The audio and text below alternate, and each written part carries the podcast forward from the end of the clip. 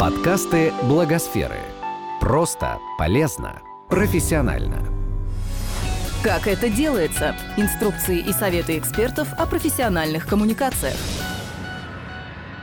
Медиацентр России Благосфера представляет новую серию мастер-классов «Базовый элемент». Если вы только начали изучать коммуникации или хотите разложить по полочкам все, что знаете, эта серия для вас. Первый мастер-класс о том, как НКО разработать стратегию коммуникации. Тренинг провела Елена Темичева, директор по коммуникациям и стратегическому развитию Центра Благосфера.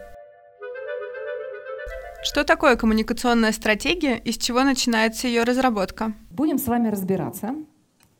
И Наша задача сегодня, моя задача прежде всего, рассказать об очень базовых, логичных и последовательных этапах, которые мы проходим, когда говорим о построении именно коммуникационной стратегии.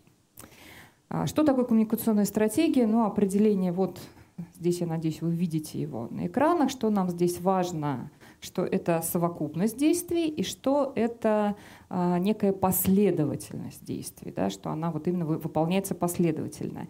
А, надо сказать, что секрет последовательности он иногда является таким, ну, в общем, сокровенным знанием. Вот дальше, особенно на этапе, когда мы с вами будем говорить о целях, будет такое понятие лестница целей. И вот там, например, выяснится, что если мы не принимаем во внимание последовательность, то мы с вами заранее обречены на провал.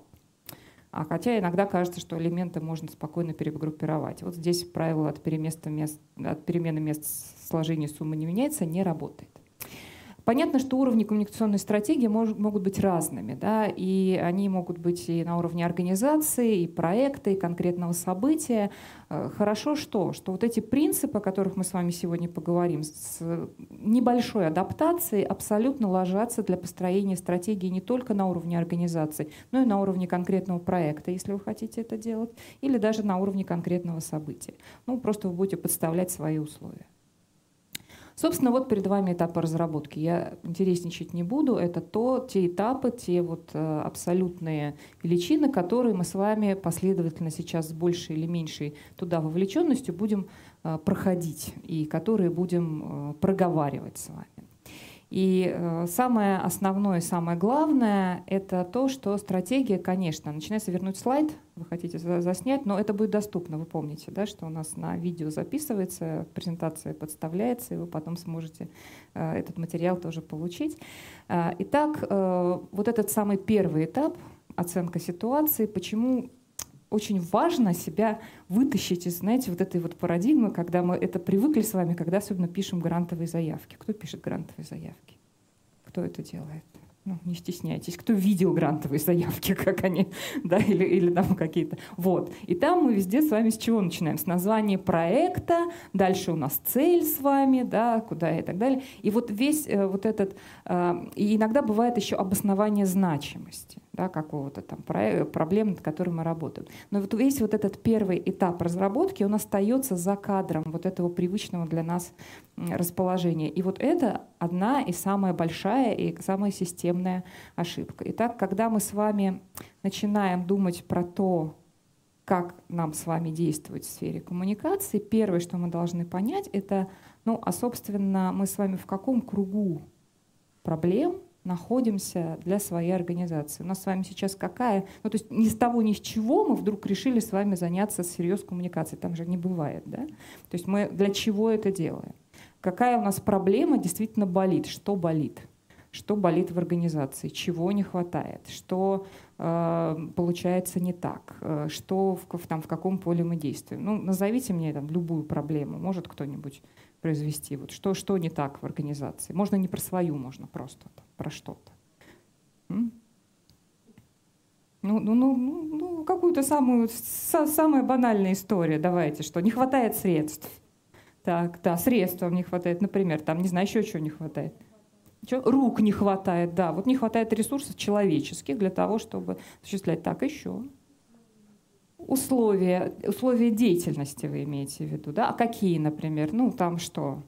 А то одни условия, например, были, когда план составлялся, они быстро меняются. А, то есть изменились какие-то Да. условия для деятельности организации, Да. не знаю, переехала, сняли правительство, ха-ха, сейчас это не Ну нет, ну внутри что-то Да, да, ну что-то, поменялось. что-то, да, Сегодня да, были что-то одни внутри. задачи, завтра другие. Мгм. Но нам этот же план нужно подстроить по другие. Мгм. А, ну, короче, что-то условия. поменялось, из-за Да. этого вы не можете исполнить заранее поставленные цели, да? Да, нету, например, очень хочется там любви и верности от местного чиновника э, или там, не знаю, от кого-то, да, там, а, от донора, а я не происходит, вот, потому что, значит, вот что, что-то не так.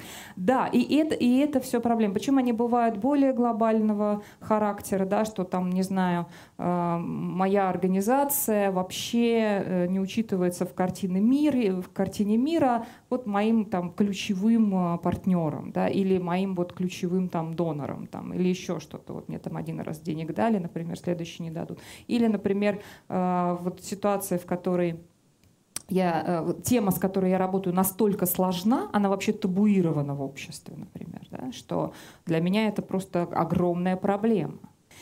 И вот дальше э, мы с вами смотрим, хорошо, вот есть проблема, мы ее с вами определили, описали. Как правило, когда мы начинаем над этим работать, мы определяем много проблем. Это вообще процесс, это вообще работа. И вы можете там исписать не один лист или э, проговорить не один час со своими коллегами. А Следующая история — определиться с условиями, в которых это происходит. И вот здесь не, не условия, когда они, вот, они сами проблема, а вот условия, в которых, в которых вы действуете как организация. Ну, например, не знаю, вы организация, которая работает в экологической э, тематике. Да? И вот сейчас э, в связи с э, официальным переходом на раздельный сбор мусора, например, экологические организации, например, начинают в общественном поле полоскаться вот с очень определенным э, на, э, таким режимом, да, и про, про- определенные, в определенном контексте. Или вы, например, работаете с э, молодежью. И вот сейчас п- зайти в школу э, без того, чтобы быть э, вписанным в программу, без того, чтобы получить распоряжение департамента образования, ну, практически вообще нереально. И Для вас это, э, вот, ну, несмотря на то, что у вас там, проблема, может быть, состоит не в этом, но условия вашей работы, они вот таковы. И вот все, все эти условия, которые касаются напрямую вашей деятельности, это вторая для вас такая э, группа э, обоснований для того, чтобы дальше принимать решения о стратегии. Следующая, как вы видите, история — это про круг потенциальных партнеров и контрагентов. Кто это такие? Давайте разбираться.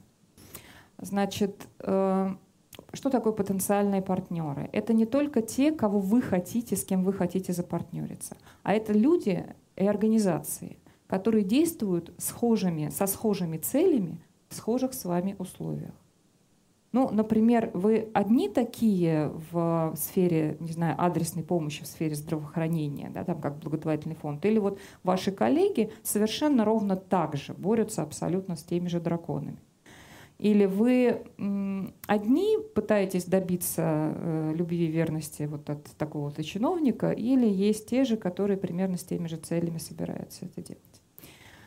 А, Они, они э, в реальности могут стать вашими потенциальными партнерами не в буквальном смысле партнер проекта или партнер вот какой-то конкретной деятельности. Они могут стать вашими партнерами явными или неявными да, для того, чтобы протолкнуть решение вот этой проблемы. Они могут действовать абсолютно своими методами. Но вы знаете, что вот они сейчас вот таких результатов добились. Вы это можете использовать в, свою, э, в своих э, интересах. И поэтому вот вы их прям вот выписываете, кто еще, кто еще в этом поле, кто еще вот ровно так же, как и я, и бьет в ту же э, цель. И контрагенты, это, соответственно, другая история. Да, они тоже действуют в этом же поле.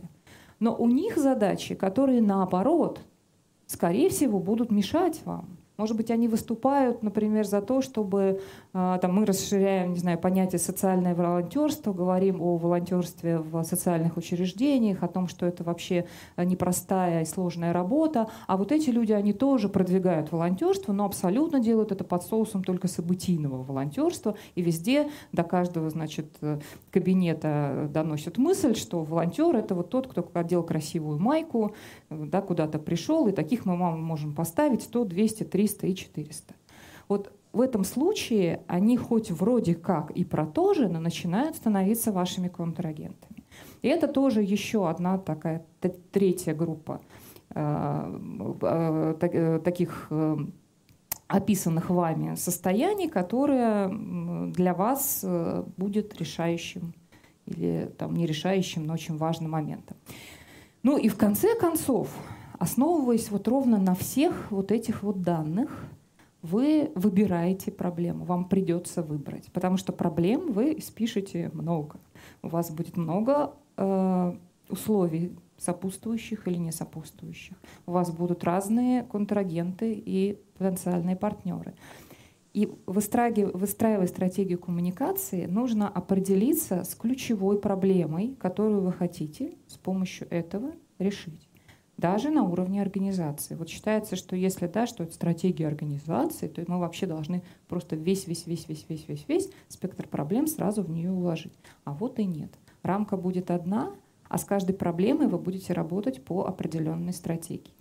А, другое дело, что она сложится в комплексную стратегию, исходя из э, ваших э, ну, прежде всего, условий деятельности, таких как там ресурсы ваших задач и приоритетов, которые вы для себя выстроите, но вы выбираете проблему.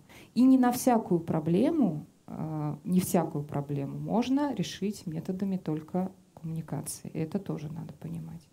То есть какую-то в большей мере, какую-то в меньшей мере. Может быть, решение этой проблемы решит, э, лежит совершенно в другой области. Может, вам надо, не знаю, юрлицо другое перерегистрировать. И только тогда будет доступно для вас решение вот того, что вы перед собой поставили. Итак, вы вот из этого всего спектра выбираете проблему, которая, во-первых, про коммуникации, во-вторых, проблема, которая для вас является приоритетом, да, или вы можете поставить для себя там три, там четыре приоритетных проблемы. И третья, та, которую и дальше сколько вы готовы затратить ресурсов. Либо та, которая для вас наименее в данный момент ресурсно затратна, то есть у вас больше потенциальных партнеров и больше благоприятных условий для того, чтобы ее решить. Или наоборот, вы ставите перед собой такую глобальную задачу вырасти здесь ого-го и потратить на это больше своего времени и еще чего-то, и тогда вы наоборот говорите, что ну, нет, вот как бы самое сложное вот это, я самую сложную выбираю, мне здесь нужно будет добиваться и искать новых партнеров потенциальных, входить в новые круги взаимодействия. Ну, я, я ее буду решать.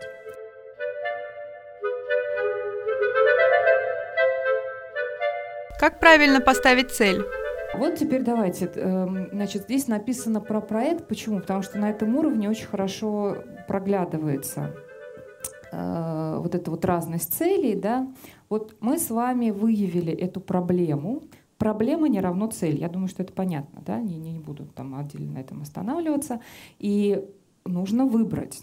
Ну вот мы с вами определили для себя допустим, проблему, что вообще по отношению к нашей э, теме, с которой мы работаем, ну, не знаю, например, защита людей с ВИЧ, да, или там помощь людям, освободившимся из мест лишения свободы. Сложная проблема, очень табуированные как раз темы и такие стигматизированные темы в нашем обществе.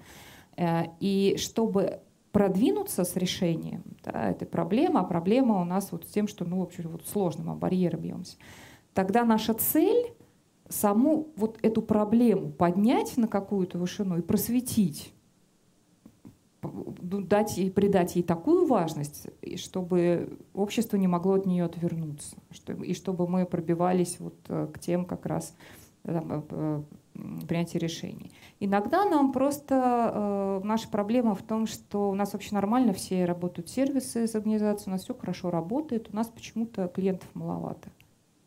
потому что, ну, или клиентов, или там, не знаю, партнеров, в зависимости, что мы делаем. И тогда наша задача это вот все кинуть на то, чтобы проинформировать об этом. Мы просто решаем, да, вот такую задачу коммуникационную. Это, ну и дальше вы видите, какие еще могут быть варианты. Вот это не исчерпывающий список. Это самый, ну, такой близкий к э, собственному к собственной рубахе и понятный, и тот, с которыми нам чаще всего приходится сталкиваться.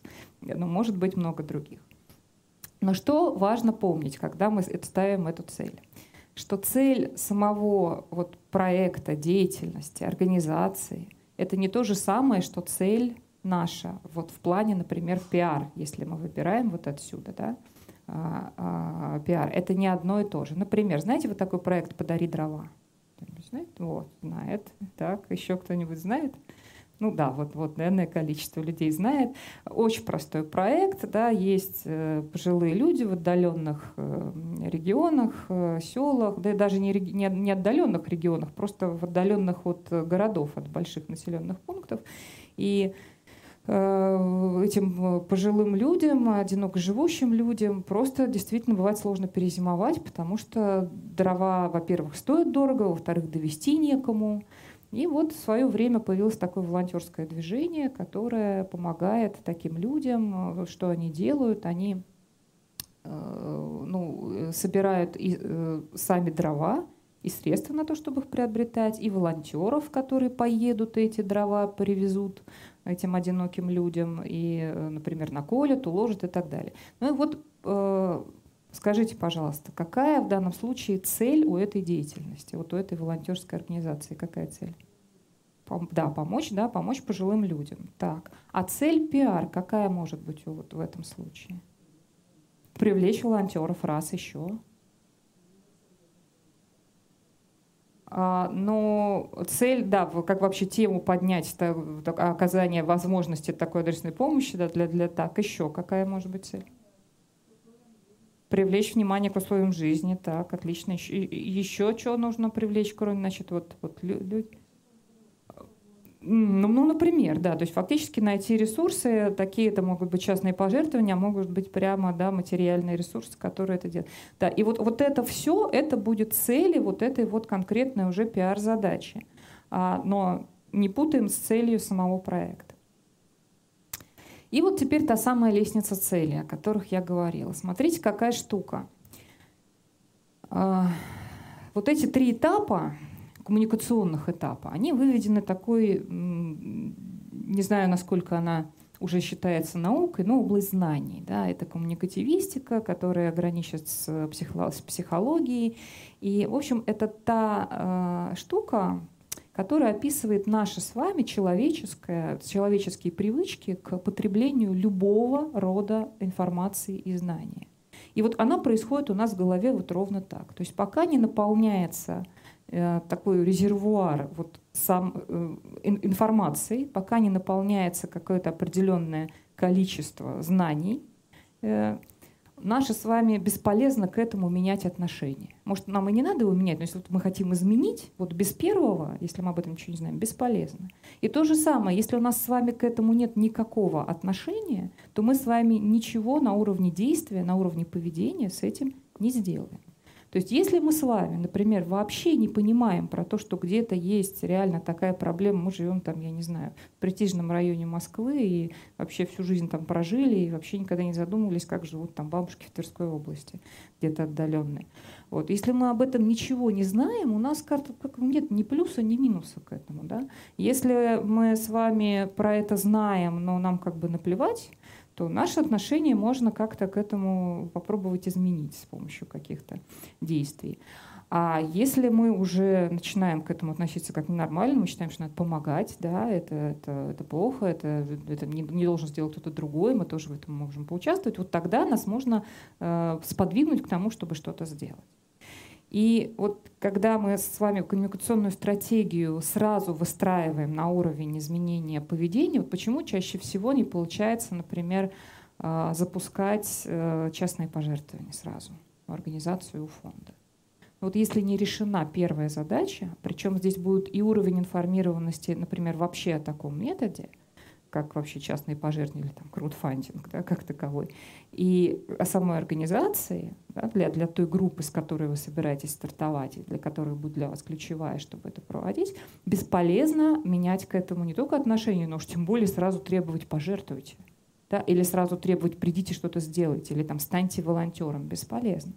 А, то же самое мы можем говорить об инструментах, вот мы сейчас, поскольку много работаем сами с подкастами, да, как с э, таким новым, очень активно развивающимся каналом коммуникации. Вот, может быть, вы заметили, если вы слушаете радио, то те радио, которые, у которых есть свои подкасты, которые это продвигают, то они просто запускают в эфир ролики про то вообще, что это такое что такое подкасты, как их слушать, зачем они нужны. Вот это именно потому, что нету еще не наполнена вот эта вот первая история вообще про информацию. Ну вот так, да, там вот да, там вся там Америка, Европа там слушает и сидит на них, а у нас пока нет еще этой критической массы аудитории. Ее нужно создать. Это понимают люди, которые это делают. И мы тоже на это работаем да, сейчас. А, ну и вот, э, соответственно, история, когда мы бьем по второй, третьей цели, не выполнив первую, заранее провалим. Дальше нужно определить целевую аудиторию. Я думаю, вот это вот всем вам хорошо известно как раз потому, что вы пишете проект или смотрите на него. Целевая аудитория. Вы, наверное, я думаю, отлично представляете, кто это такие. Да? То есть это та группа, на которую мы в первую очередь должны воздействовать. Мы на нее именно хотим воздействовать вот в этом нашей с вами работе. Да? Ну, то есть понятно, что если нам не хватает э, внимания со стороны людей, принимающих решения. Вот она наша с вами целевая группа, вот эти самые люди, принимающие решения. Да, мы определили почему-то, что проблема такая, цель такая, вот это наша целевая аудитория. С этим вроде все понятно, правда? А, и э, здесь только надо единственное, что с вами, нам с вами помнить, что когда мы с вами эту целевую аудиторию для себя определили, то это мало определить. И мало ее определить умозрительно, мы обязательно должны с вами пробовать э, не, не только найти ее характеристики, причем изучать, э, ну, здорово, если у вас есть бюджет, и вы можете провести собственное исследование целевой аудитории, но как минимум вторичные исследования, они доступны, вы можете просто посидеть и порыться в интернете и посмотреть характеристики аудитории. Что такое характеристики целевой аудитории? Мне нужно останавливаться? Да, нужно немножко сказать. Да, есть э, социодемографические, самые базовые, пол, возраст, уровень образования, уровень дохода. Это то, та базовая характеристика, которую вы, знаете, э, которую вы, наверное, слышали. Вторая группа характеристик э, — это как раз то, что наиболее важно — для коммуникации с аудиторией, это группа поведенческих характеристик. Здесь вот уже не так все просто. Здесь вы не найдете прям готового для вас решения, ну то есть это найдете в, прям в идеальном случае, если э, э, вот вы выстрелили туда, кто уже кто-то проводил исследование вот именно этих прекрасных людей. Э, но, как правило, нет, и вам нужно будет искать подспудно такую информацию, искать и смотреть и э, сопоставлять характеристики. Ну вот, например, расскажу, что когда мы еще только запускали наш собственный информационный канал, Благосфера появилась, да, там три с лишним года назад у нас была разработка коммуникационной стратегии для соцсетей отдельно, и мы смотрели, с каких э, ресурсов больше всего с помощью специалистов, переходов э, делают люди вот той характеристики, которая нам важна. Это вот мы сейчас говорим про аудиторию, у, у Благосферы есть аудитория НКО как целевая аудитория, это вот вы, да, все, а есть и просто горожане. И нам нужны были не просто горожане, а горожане социально активные, горожане, которые делают определенные Э, важные нам там вещи, поступки определенного возраста. И вот когда мы сопоставили с имеющимися данными метрик э, разных сайтов, мы вдруг обнаружили, что вообще нам надо как-то идти на портал Women.ru и Sport.ru как выяснилось, что вот женщины, которые, значит, нам нужны, они вот там, а мужчины, которые нам нужны, они вот там. Ну, кто бы мог подумать, да, где там центр э, благотворительной общественной, вот такая штука.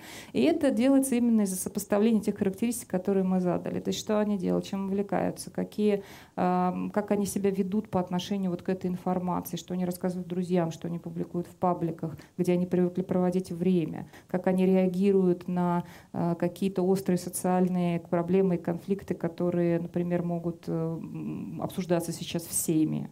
ну и так далее, и так далее, и так далее. Набор вот этих поведенческих характеристик может быть бесконечно широк. И, э, повторюсь, здорово, когда есть возможность вот метрически достучаться, да, и посмотреть, где, где такие вводятся, а э, чаще приходится моделировать. Что значит моделировать? Самый простой метод, о котором э, я могу рассказать, это называется метод трех трех человек, да, трех, неправильно называла, как там называется, все время забываю, ну, метод трех, давайте его так назовем. Вот когда есть э, аудитория, и э, вы хотите э, более-менее понять, вы правильно понимаете все о них или нет. И вы берете трех человек из вот подходящих социодемографических характеристик. Один человек, который вам отлично известен, вам просто вот очень легко с ним общаться, это ваш близкий друг, родственник, ну кто-то такой, с кем вы вообще можете отлично поговорить.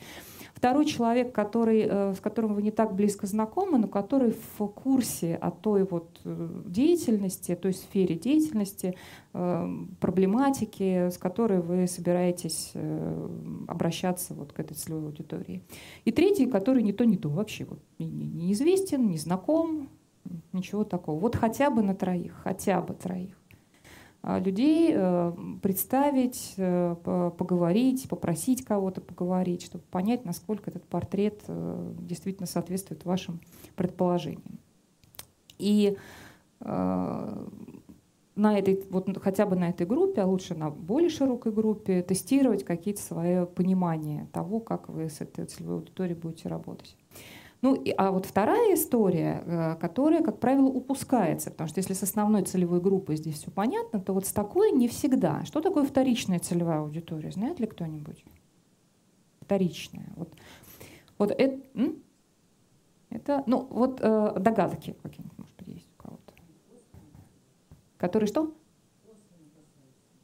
Касаешься косвенно. Ну, почти. Косвенно, да, но, значит, смотрите, вторичная аудитория — это та аудитория, которая имеет огромную, определяющую, иногда решающую сферу влияния на первичную. Да? Вот, например, да, вот, например, смотрите, ну, там, не знаю, подросток — кто является для подростка вторичным, то есть если для нас первичная аудитория подростки, кто для нас может быть вторичный? Родители, педагоги, учителя еще.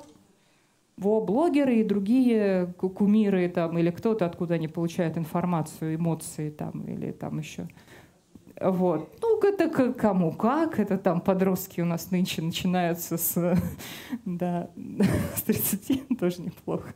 Ну, да, учитывая э, пенсионный возраст, может быть, и с 30 лет у нас уже начинаются подростки. Э, так вот, да, вторично это те... И ваша коммуникационная стратегия может строиться на преобладающем воздействии не на первичную ключевую аудиторию, а на вторичную. Вот я все время в этом случае вспоминаю, знаете, что первые компании, организации, которые как раз занимались э, профилактикой ВИЧ и вообще информированием об этом. Вот если кто-то это помнит, застал или каким-то образом видел, это было в 90-е годы, и это были некоммерческие организации, и к ним предъявляли претензии за расходование бюджета, потому что они тратили большие средства для того, чтобы заключить какие-то договора или войти в отношения с всякими поп и рок-звездами и так далее. И они говорили, вы что, вот вы, ну хотя бы там, не знаю, купите шприцы или там пойдите там методички раздайте в школу или еще это. Они, э, вот они говорили, что нет, вы не понимаете, для нас это принципиальная история. Вот он на своем многотысячном концерте, рассказав со сцены, что это такое, а вы, а вы, может быть, помните, были такие концерты Э, рок против э, СПИДа, там еще что-то против ВИЧ, они как раз собирали многотысячные аудитории огромные с привлечением вот этих самых ключевых ключевой вторичной аудитории для вот тех для молодежи, а компания это была нацелена на молодежь. И вот это абсолютно принципиальное коммуникационное, очень умное, мне кажется, решение в данном случае стратегии коммуникации, когда мы начинаем вот бить туда. Мы когда вот первичную и вторичную ЦА прописываем, мы, мы же э, для чего сужаем? Чтобы их ценности понять, потребности, ценности, потребности? Нет, для того, чтобы выбрать, какую вы бьете в первую очередь. Помните, я говорила, что ваша стратегия коммуникации может быть построена на том, что вы э, все свои, вот уже дальше, кан, вот то, что мы сейчас с вами будем э, записывать как этапы, да, послания, каналы, вот сюда адресовали или сюда?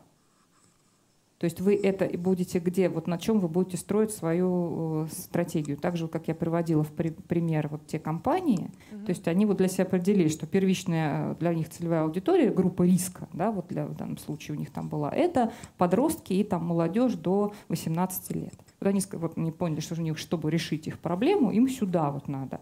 Но чтобы вот сюда на, на воздействовать, им нужны селебрити.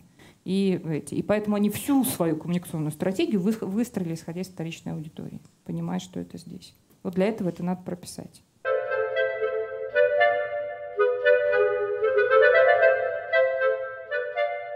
Могут ли СМИ быть вашей целевой аудиторией? Надо сказать, что средства массовой информации, вот как СМИ, не как конкретные журналисты, не как сотрудники редакции, это вообще-то канал коммуникации – это вот то, через что мы с вами передаем информацию кому-то. Вот у нас с вами действительно конечный пункт — это люди, которые в этом СМИ работают. Или у нас с вами э, вот в данном случае все-таки мы говорим про то, что это канал.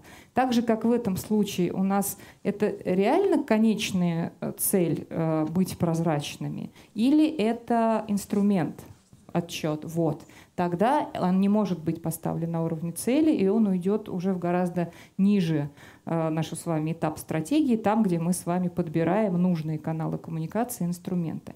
Э, кстати говоря, вот, например, в этом случае может так оказаться, что сама редакция, это, конечно, например, блогер, он в этом случае, да, он наш с вами целевая аудитория, но мы от него при этом хотим определенных действий, чтобы он вот стал таким проводником, заразился этим, да, еще что-то это, и тогда мы реально с вами вот работаем с ним.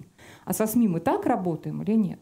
Вот у нас есть проект «Благосфере», в который, для для нас СМИ является вот такой конечной аудиторией. У нас есть, например, клуб журналистов, и у нас а, ну, есть большое количество СМИ как экспертов, которые в том числе вот здесь в медиаклубе выступают. И в этом случае для нас в реальности СМИ и редакции это вот прям наша целевая аудитория. Но если мы говорим о том, чтобы позвать горожан на проходящие у нас э, книжные клубы и киноклубы, то СМИ — это не моя целевая аудитория, это мой канал коммуникации. Для аудитории нужно составить послание, месседж. Как правильно это сделать? Итак, э, возвращаемся в нашу с вами этапы. Мы с вами дошли до этапа формулирования целевой аудитории. Следующий этап, который мы проходим при разработке коммуникационной стратегии, называется формулировка послания. Наверняка вы слышали, да, послание или месседж, или вот это, что, что это такое, кто-то может э, сформулировать. Ну или просто рассказать двумя словами. Да, ну, послание — это некое сообщение, которое мы адресуем нашей целевой аудитории для того, чтобы добиться поставленной цели. А, при этом замечу, что мы с вами говорим про, может речь идти как про ключевую целевую аудиторию, так и про вторичную целевую аудиторию. В данном случае неважно, в зависимости от того, которую вы выбрали. Главное, что мы с вами должны для себя понять, а с чем конкретно мы к ним обращаемся. Ну вот вы видите тут несколько основных э, принципов такого послания, когда оно работает лучше всего и больше всего. А, мы, поскольку дальше с вами реально пролистываем этапы, я могу сказать, что есть неплохие пособия и вообще хорошие доступные онлайн-ресурсы, где можно очень э, ну, побольше и прям почитать с примерами про разные послания, про то, как э, натренироваться их формулировать. Здесь важно сказать, что послания не только формулируются, но они обязательно тестируются на целевых аудиториях. Да, и там работает так, что вы сначала составляете послание, потом первый раз его тестируете, потом, исходя из этого тестирования, возвращаетесь к этапу доработки послания, потом уже его шлифуете, дорабатываете, придаете ему ту форму, в которой вы хотите его а, адресовать. Ну, к примеру, вы для себя сформулировали послание, обращенное а, к, давайте вспомним опять раз мы на вот этой истории про компании, да, про ВИЧ, вы э, обращаетесь к подросткам, вы говорите, что э, ребята, это ваше послание состоит, если там упрощать, в том, что, ребята, ВИЧ сегодня это очень серьезная и страшная проблема для вас, потому что тра-та-та, и мы просим вас быть э, там внимательными, предохраняться, еще что-то. Вот вы вот его такой размазали, вы можете ее сконцентрировать до призыва к действию, как это сделали в, в этих компаниях, да, пользуйтесь э, презервативами или там пользуйтесь э, какой-то информацией о том, что это нужно да, там, там прочитать, вот что-то такое. А э, дальше вы думаете, как это сделать, да, в каком формате. Это что должен? Разъезжать лектор, или вы должны плакаты напечатать и на них это отобразить, или вы должны сделать э, ролики социальной рекламы, да, вот что, в каком виде это будет сделано. Вот это, когда мы говорим про форму подачи.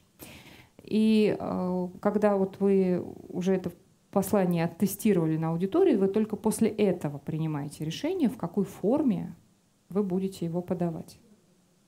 Тестирование чаще всего это фокус-группа, то есть, когда вы набираете, да, когда вы набираете представителей своей аудитории. Ну, как я сказала, минималка, вот прям минималка-минималка, это тот же метод трех про целевую аудиторию. Но лучше всего это фокус-группа. Особенно, когда речь идет о каких-то компаниях. Но здесь мы с вами говорим об информационной прям компании, что вы там решили вот сделать так. Но это же может быть не так. Это может быть послание, которое вы адресуете, например, вам нужно поднять имидж организации. То послание, которое вы адресуете, имидж организации, ваша целевая аудитория при этом, ну, например, там люди, принимающие решения, да, там в органах местной власти. Или это ваши коллеги по сектору, да, там вам надо там прописаться. И ваше послание к ним будет, что вы экспертная организация, обладающая опытом, экспертизой там, и крутыми специалистами. Вот в этом будет ваше послание. Лучше оставить в послании одну идею. А, ну и вот эти принципы, которые ведут к наибольшей ясности да, и однозначности восприятия того, что вы говорите, вот они здесь. Лучше, чтобы там содержалась одна идея да, чтобы вы не говорили, а если вот можно вот это сделать, вот это, а еще то маленькое. Нет, вот что-то лучше, что-то одно конкретное. Или одно конкретное, вы хотите сказать, что вы эксперты, да, там вот адресуюсь к какой-то аудитории, они скажут, что вы эксперты, у вас еще и такая программа есть, и такая есть, а мы еще и там, я еще и на машинке вышивать умею. Нет, вот вот. Хорошо, если сразу содержится призыв к действию, но это не обязательно, просто такая штука повышает. А, эффективность. А, в хорошем послании есть обоснование этой, э, того, что вы говорите. Да? То есть если вы сужаете это до уровня слогана и в формате плаката одна история, но если вы идете выступать перед аудиторией студентов и у вас там какая-то презентация, у вас в ней обязательно должно содержаться обоснование того, почему вы вот э, так считаете, почему вы говорите, да, мнение экспертов или важных для них людей, какие-то цифры, еще что-то.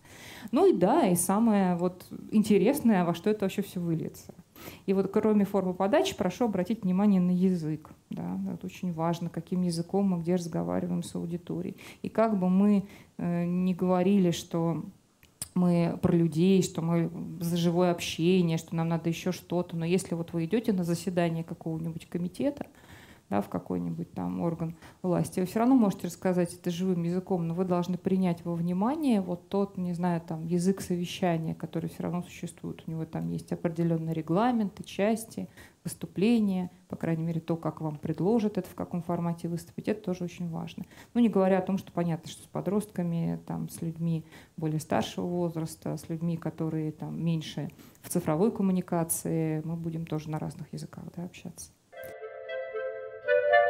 Если мы берем э, э, поток, например, в ночных клубах подростков, там, да, и э, не проще ли их опросить именно там, где будет размещаться информация? Ну, то есть, если мы там размещаем плакаты там или какие-то в ночных клубах, потому что там они чаще занимаются незащищенным сексом, то э, фок, на фокус-группе, соответственно, они в другом Это состоянии, вас... э, и как да, бы понятно. с нами э, опросы на фокус-группах неэффективны угу. в данных ситуациях. Да, не понятен. проще ли проводить э, опросы Месте, и где тестировать это в да, месте, где предполагается... Мгм. э, э, На втором, на втором этапе, если у вас есть такая возможность, но это не исключает первого. То есть до того, как вы поймете, что вы все-таки именно в клубах и именно плакаты, вы должны это узнать из предыдущей фокус-группы. То есть сначала вы э, вообще тестируете, понятна ли мысль. Вот вообще вот то, что вы сформулировали, она точно воспринимается так, как вы хотите. Вот, вот для этого делается тест. То есть сначала, чтобы вот то, то, то послание, которое вы сформулировали, было максимально однозначно понимаемо. А дальше вы уже будете спрашивать, а вот там типа вам удобнее вот так или так, или где-то еще. Но это мы сейчас с вами вернемся. Это про каналы коммуникации уже, про то, как мы будем сделать. Это на следующем этапе стратегии делается. Но сначала самое главное отточить вот эту свою мысль, чтобы она точно была однозначно, ясно воспринимаемой, чтобы она воспринималась как действие. Сама, да, и сама формулировка, и само объяснение. Иногда формулировка, а, вот понимаете, это не всегда то же самое, что слоган на плакате. Это, например, может быть реально лекция. Или это может быть презентация, с которой вы пойдете к, в результате да, там, к чиновнику. Поэтому оно может быть и широко объяснено, вот прям вот вы там, не знаю, беседуете 10-15 минут, а может быть вы показываете один слоган на экране. Это может быть и так, и так. Передать послание аудитории помогут каналы коммуникации. Дальше, следующий этап, очень важный. Очень... Дальше мы с вами будем все больше, больше и больше приходить к конкретике. Да? Мы с вами вроде как начали с такой вот да, очень сложной, теоретической, такой де... дебри таких, знаете, вот коммуникационных, ко- через которые надо продираться, и выходим все ближе и ближе к свету, к очень конкретным э, каналам и инструментам. Так мы с вами э, сформулировали наше послание, которое мы хотим послать целевой аудитории. Мы э, даже с вами обсудили формы послания. Да, я не сказала важную вещь. Естественно, это не обязательно, что оно должно быть в одной форме. Да? То есть это не значит, что мы выбираем только в одной форме, один только формат. Ничего подобного. Мы с вами можем выбрать их несколько. Весь вопрос, насколько это релевантно конкретно для нашей целевой аудитории. А вот дальше нам надо понять, собственно, как мы это все донесем, куда бежать и как.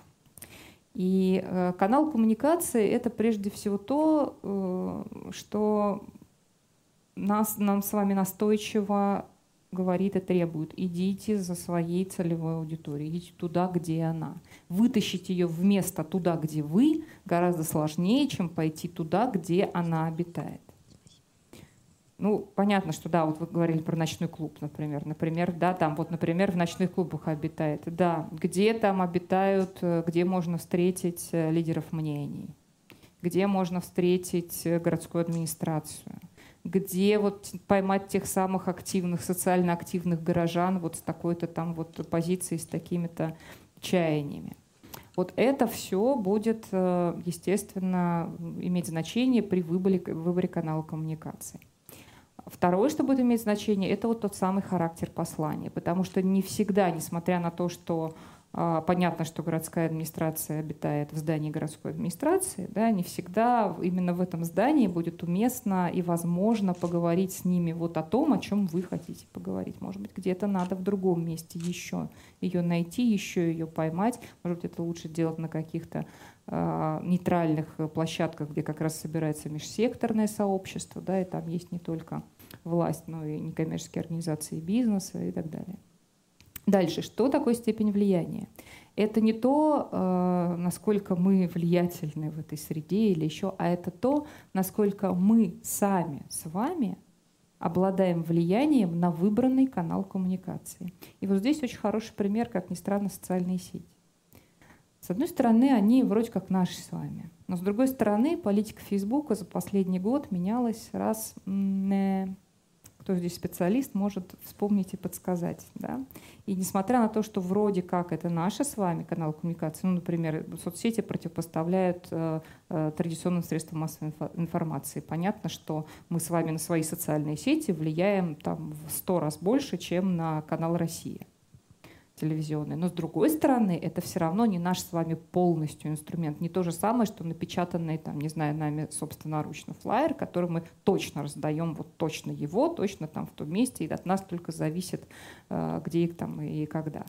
То есть степень влияния, если вы выбираете n количество коммуникаций, все равно критерий, чтобы выбрать один или другой. Если вы хотите быть в большей мере уверенными в том, что, не знаю, лучше не искаженный телевизионный сюжет, хотя и там достаточно э, большой аудитории канала, а свои соцсети и соцсети партнеров, потому что больше влияния. Или лучше, больше там не соцсети мы выпускаем долговременную кампанию, и нам там нужна реклама, например, в том числе. У нас даже есть средства немножко заплатить, но зато мы знаем, что через полгода эта лавочка закроется, что вообще изменится правила, и будет другое в ротации, и, и нам надо это предусмотреть.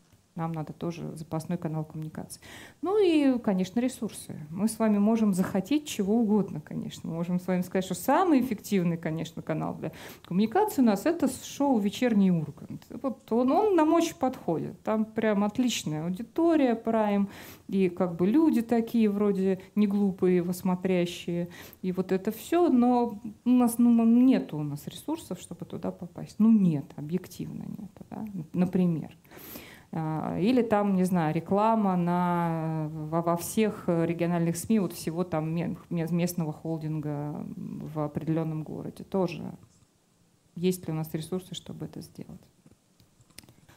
А, ну и вот дальше, после того, как мы с вами выбрали каналы коммуникации, что мы начинаем делать? Мы с вами э, смотрим на, э, ну, собственно, как их выбираем? Мы их выбираем, исходя из видов да, этих каналов. И э, я очень широкими мазками просто назову эти виды, не углубляясь. Ну, один из них, самое такое большое направление, это индивидуальная работа с целевой аудиторией. Мы забываем с вами, что когда мы говорим о каналах коммуникации, часто забываем, что это не только СМИ и не только новые медиа да, или еще что-то. Это индивидуальная работа — это тоже канал коммуникации. Вот это да, это личные встречи, переписка, и переговоры, и личные рассылки, и чего только нет. И вот здесь отдельным пунктом я специально еще разок написала, что это и работа со вторичной аудиторией тоже. Да, это даже когда у вас первичная целевая, основная, вы ее оставляете основ, основной, все равно работа со вторичной тоже может быть каналом, по которым передается ваша информация. И, э, не знаю, самое простая история, которая мне все время в голову э, приходит, когда я вспоминаю про вот эти прямые письма и рассылки. Скажите, кто из вас пользуется как каналом коммуникации автоматической подписью на имейле? Ну, отлично, молодцы. Я имею в виду никогда... М? Нет, нет. И автоматическая подпись в вашем имейле. Нет, не слайд просто автоматическая подпись, которая настраивается в любом mail-агенте. Вот. А как каналом коммуникации в каком? У вас там указана должность и контакты. Угу. А я имею в виду еще нечто большее, что -то там не обязательно, вернее, не только это может быть. Там, э, э, вот если вы получаете письма наверняка от коллег в некоммерческом секторе организации много, которые это отлично регулярно используют, вы, кроме того, что пишете там обычные вот эти строчки, там может быть сменная еще строчка, в которой написано, а сейчас у нас вот такой проект, или у нас открылось то-то, или зайдите вот на такой-то новый сайт. И это в течение какого-то времени, вот эта сменная часть у вас висит и меняется. Очень такая простая штука, но вот это тоже абсолютно такой хороший канал коммуникации, передачи информации, если он релевантен – для выбранной вами целевой аудитории, если вы хотите своих коллег о чем-то известить, и это для вас важно. Ну, это, это к примеру, да, это опять же не к уровню стратегии, а к уровню уже выбора канала коммуникации, ну, так вот, чтобы понимать, как это может действовать. А, следующая большая группа – это создание и выпуск информационных материалов, которые могут быть в очень разных э, видах, и у нас с вами чем дальше, тем интереснее. И э, тут э, вот, ну, самые базовые, понятно, печати аудио-видео по нашим с вами э, чувствам восприятия, да, вообще. А виртуально этой группой обозначено все, что не влезает только аудио и видео. Это сейчас это и разные мультимедийные VR-проекты и э, работающие специально приложения. Вот все, все, все, все, все, что там в виртуальной среде. Это все тоже считается. Ну и понятно, что печатно это может быть и, и наружная реклама, может быть флайер в руки, может быть огромные билборды на улицах, а может быть какой-то небольшой камерный там формат лифлета или брошюры. Это все вот тоже про это. Инфографика, вот здесь в качестве иллюстрации я вывела инфографику. Э, наиболее универсальный для всех этих вот перечисленных видов инструмент, играет и там, и там, и там, и там. Один из таких каналов – СМИ. Как создавать инфоповод и в какие СМИ обращаться?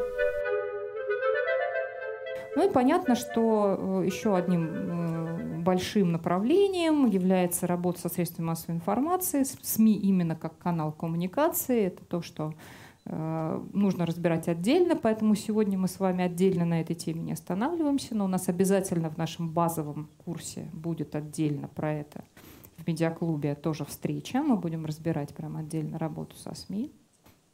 Э, и вот тут базовое деление, да, традиционные и новые медиа как каналы коммуникации – две вещи, которые хотела успеть сказать, это про наличие информационного повода. Э, его надо рассматривать на уровне стратегии именно, потому что не на уровне инструмента даже.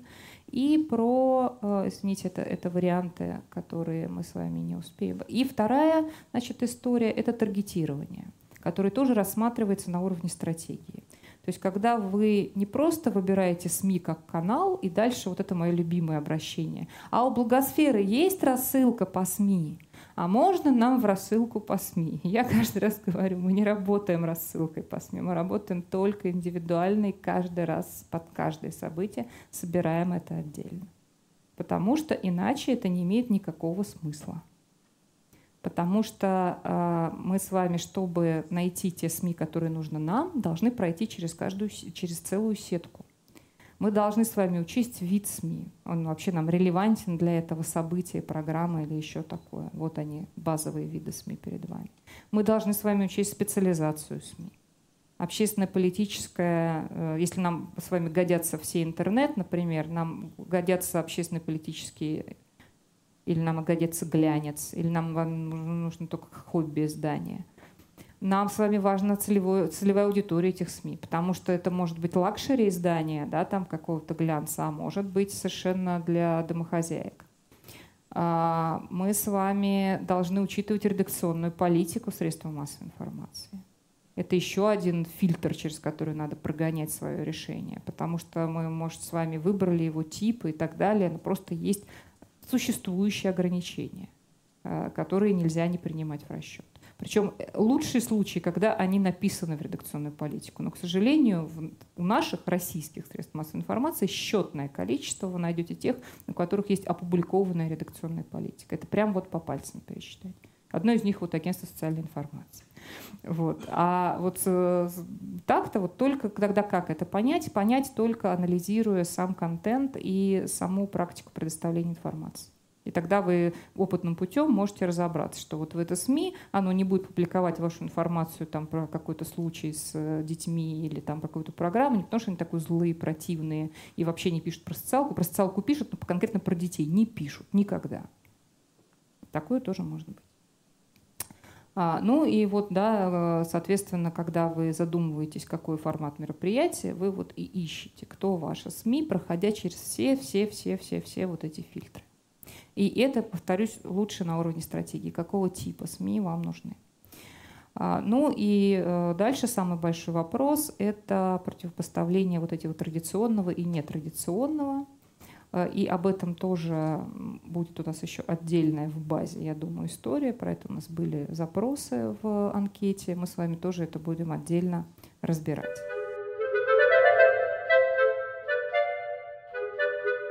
Коммуникацию можно строить и от лица персонажей. А вот теперь давайте перейдем к тем самым объектам, предметам, артефактам и так далее. Не только то, что мы с вами читаем, видим, но и то, что мы с вами держим в руках и можем пощупать, и можем как-то приложить к себе, потому что органов-то чувств у нас с вами не три, не только зрение, слух, да, там и что, что еще два, да, я имела не только зрение и слух. Вот у нас есть и другие органы чувств, и в том числе осязание, в том числе вот такая вот такое объектное восприятие. И мы можем сделать так, чтобы это играло на нас.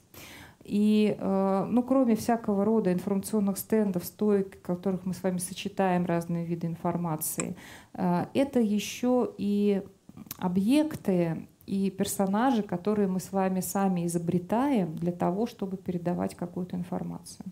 Э, это история, которая больше всего стала видна и раскрутилась с использованием эмодзи в социальных сетях. Да? То есть вот таких вот маленьких наклеечек иконочек, которые изображают наши эмоции, которые мы с вами э, прилепляем смайлики или там грустный какой-нибудь, да, там эмодзи или еще что-то. И в какой-то момент э, люди догадались, что вообще можно от лица вот этих персонажей выстраивать коммуникацию, что-то делать. И от лица персонажей и от лица каких-то даже неодушевленных объектов можно что-то производить, какие-то вот тоже свои послания посылать целевым аудиториям. Ну вот здесь вот, например, на этом слайде вот вы видите этот, этот код, его зовут Басик, если бы вы э, были участниками нашего э, проекта «Акселератор», вы наверняка были бы с ними знакомы, потому что Басик — это наш командир э, летного училища, он помогает нам в соцсетях общаться, он до сих пор иногда возникает там, но чаще всего он применялся вот в тот период, когда был проект «Акселератора», он нам был важен не только потому, что котики в сетях это прекрасно, мы хотели, значит, своего котика, который привлекает информацию, но э, Басик очень хорошо смягчал атмосферу, потому что акселератор это, в общем, жесткий проект отбора. И команды сначала проходили отбор, потом э, команды проходили второй отбор и отсеивались. А потом проходила защита. И командир летного училища всегда на ней присутствовал, от его лица мы публиковали какие-то посты, от его лица сообщали иногда об удачах и неудачах, списках победителей и так далее. И это совершенно другая, немножко такая вот клубная более атмосфера и для выпускников этой программы, и для тех, кто был внутри. Басик там очень помог в этом смысле. Это наш персонаж, который нам помогал общаться и выстраивать коммуникацию. С одной стороны. С другой стороны, ну вот э, понятно, что э, всякие э, продукция, ну, вот кружка, наверное, вы знаете, этот проект наивно очень, да, или, по крайней мере, слышали о нем. Ну, это керамика и всякие предметы, которые делают люди с инвалидностью, с ментальной инвалидностью, которые не только являются продукцией, но они еще и помогают объяснять и их какой-то внутренний мир, и про то, чем организация занимается, и иллюстрировать разные э, проекты, которыми занимается эта организация, рассказывать об этом в очень разных аудиториях. И кроме того, что это может быть также и сувенирами, вот что еще, например, как артефакты.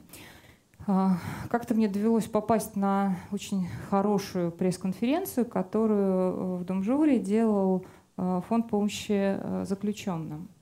И почему хорошую? Потому что это был какой-то период, в который эта тема прям ну, несколько раз возникала за год, и несколько организаций правозащитных проводили на эту тему свои события. Тогда еще работал независимый пресс-центр достаточно регулярно. Это можно было делать.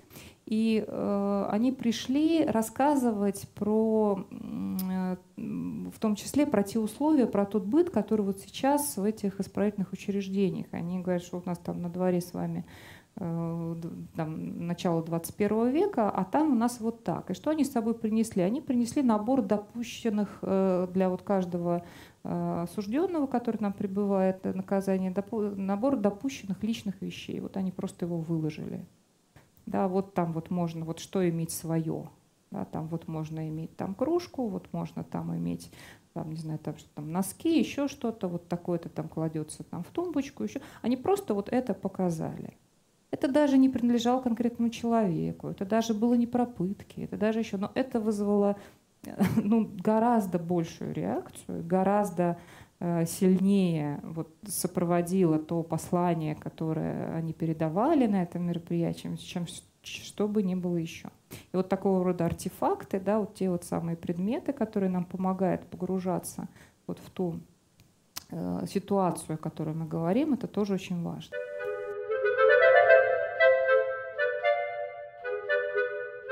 Вы должны отличаться от других, в том числе пространством. Продумайте и его стратегию тоже. Ну и стратегия пространства тоже очень важна. Здесь речь не только о и, том, что вы там можете обладать или не обладать площадкой, да, ну вот там нам как инфраструктурной организации, которая на большой площадке, это же вообще понятно, это прям вот нам все это очень нужно и важно.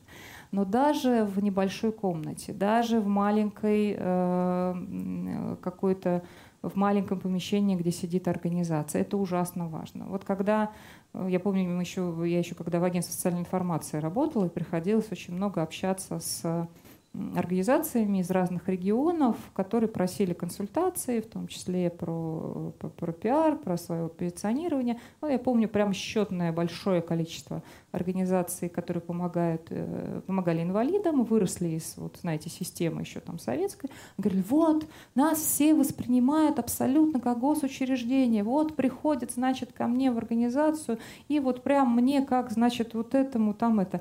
А я когда к ним тоже приходила, приезжала тогда в командировку, у меня тоже другого в ассоциации не возникало, потому что это абсолютно то же самое. Я открываю дверь, а там тот же портрет на стене, вот та же конторка с красной папкой, значит, какие-то эти. А как я должна себя почувствовать по-другому? Ну вот да, я еще застала и была во всех вот других тоже кабинетах советских, в которых ровно все так и было.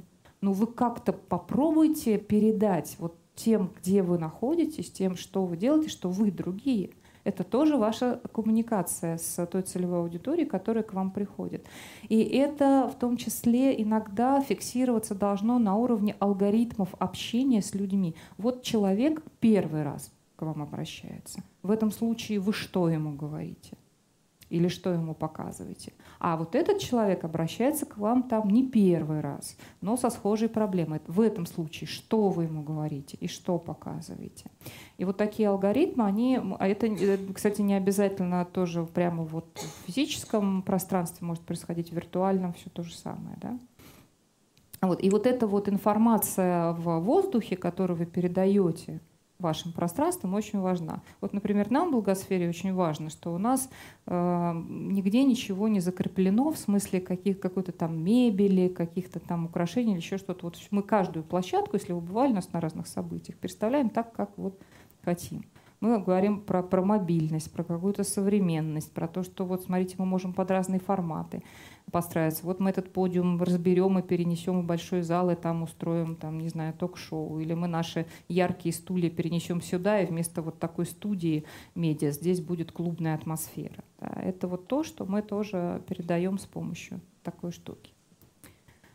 А, ну и э, понятно, что вот, вот, вот, вся, вот весь этот вот набор, набор, набор, набор, набор разных э, вас заставит тоже выбирать какую-то конкретику, но это будет уже легче, потому что у вас будет характеристика аудитории и ваше конкретное послание, которое вы хотите передать. Э, если мы с вами говорим о мультимедиа, то вот эти пять историй, которые мы с вами должны иметь в виду, да, представительство в интернете как таковое. Сегодня, когда мы с вами разрабатываем коммуникационную стратегию, есть какие-то элементы, которые хорошо бы иметь всем. Вот это одна из таких историй на уровне уже каналов коммуникации, которые хорошо бы иметь всем. А, да, представительство в интернете, да, использование возможностей соцсетей – да, следить и понимать за новым принципом подачи информации, что это такое, это вот то, что релевантно настоящему времени, да, то есть какие, э, в каком стиле. Вот сейчас у нас с вами главенствует сторителлинг до сих пор. Соответственно, мы с вами рассказываем истории. А, это трендовые каналы, вот по трендовому каналу 2019 года, по мнению очень разных э, метрик, и Google, и нашего Яндекса, и другими, стали, стали подкасты, например. Да, 2019 года, значит, надо следить и стараться использовать. Ну и, и постоянное обновление знаний. Если мы с вами эти знания не обновляем, мы с вами адекватно эту стратегию не пропишем. Мы с вами просто не будем знать обо всем вот этом, что мы могли и можем использовать. И, наконец, последняя большая группа, которую мы скажем в стратегии, это все, что касается уже больших э, публичных мероприятий, событий, а также компаний. Да, и это тоже отдельная песня, как ее планировать. Кстати, вот те этапы разработки, они будут и на уровне компании тоже э, действовать. Но это еще один такой большой ваш шаг стратегический, который вы можете выбрать да, на, на, наряду с тем, что вы просто проводите работу в социальных сетях, да, регулярно или еще что-то делаете. Вот. Ну и подводя итоги нашему с вами сегодняшнему общению, а, как это, как Страшил просил, дай, дай мне мозги, говорил он Гудвину, пожалуйста. Он говорил, да вот, собственно, на. И вдруг вот он стал умным. Да? Вот примерно так мы всегда хотим, чтобы это происходило в конце любого мастер-класса или любой другой обучающей штуки, на которую мы пришли и потратили время. Э, но э, так это или не так, но самое главное, чтобы проверить, насколько это правда вам было нужно, для этого это надо начать делать. Поэтому с полным пониманием того, что планирование — это большая работа, это нельзя противопоставлять, вот там я в поле действую, а ты, значит, мозгами сидишь там за компьютером шаришь. Вот, ну нет, это и то, и другое. Это большая работа, которая работает на благо организации. А стратегии может быть сколь угодно стройные чудесные, если вы не начнете реализовывать, никогда не поймете, насколько это так. А, для любой коммуникационной стратегии важно быть в поле важно прямо общаться, читать, воспринимать, искать информацию. Вы будете успешны в коммуникациях, если вы сами будете коммуницировать. Здесь невозможно оказаться таким, знаете, вот там э, интровертом, айтишником, который, значит, там будет ну, придумывать стратегию коммуникации, а потом, значит, э, кто-то сделает. Так не получается. И, конечно, обучаться в действии — это самое важное и самое нужное. Поэтому никогда неизвестно, какой э, из этих вот агрегатов будет востребованнее, быстрее доедет и э, быстрее достигнет цели. Все это зависит только от вас. Вот, и поэтому я вам желаю успехов в своей стратегии коммуникации. Надеюсь, что сегодня было полезно. Спасибо.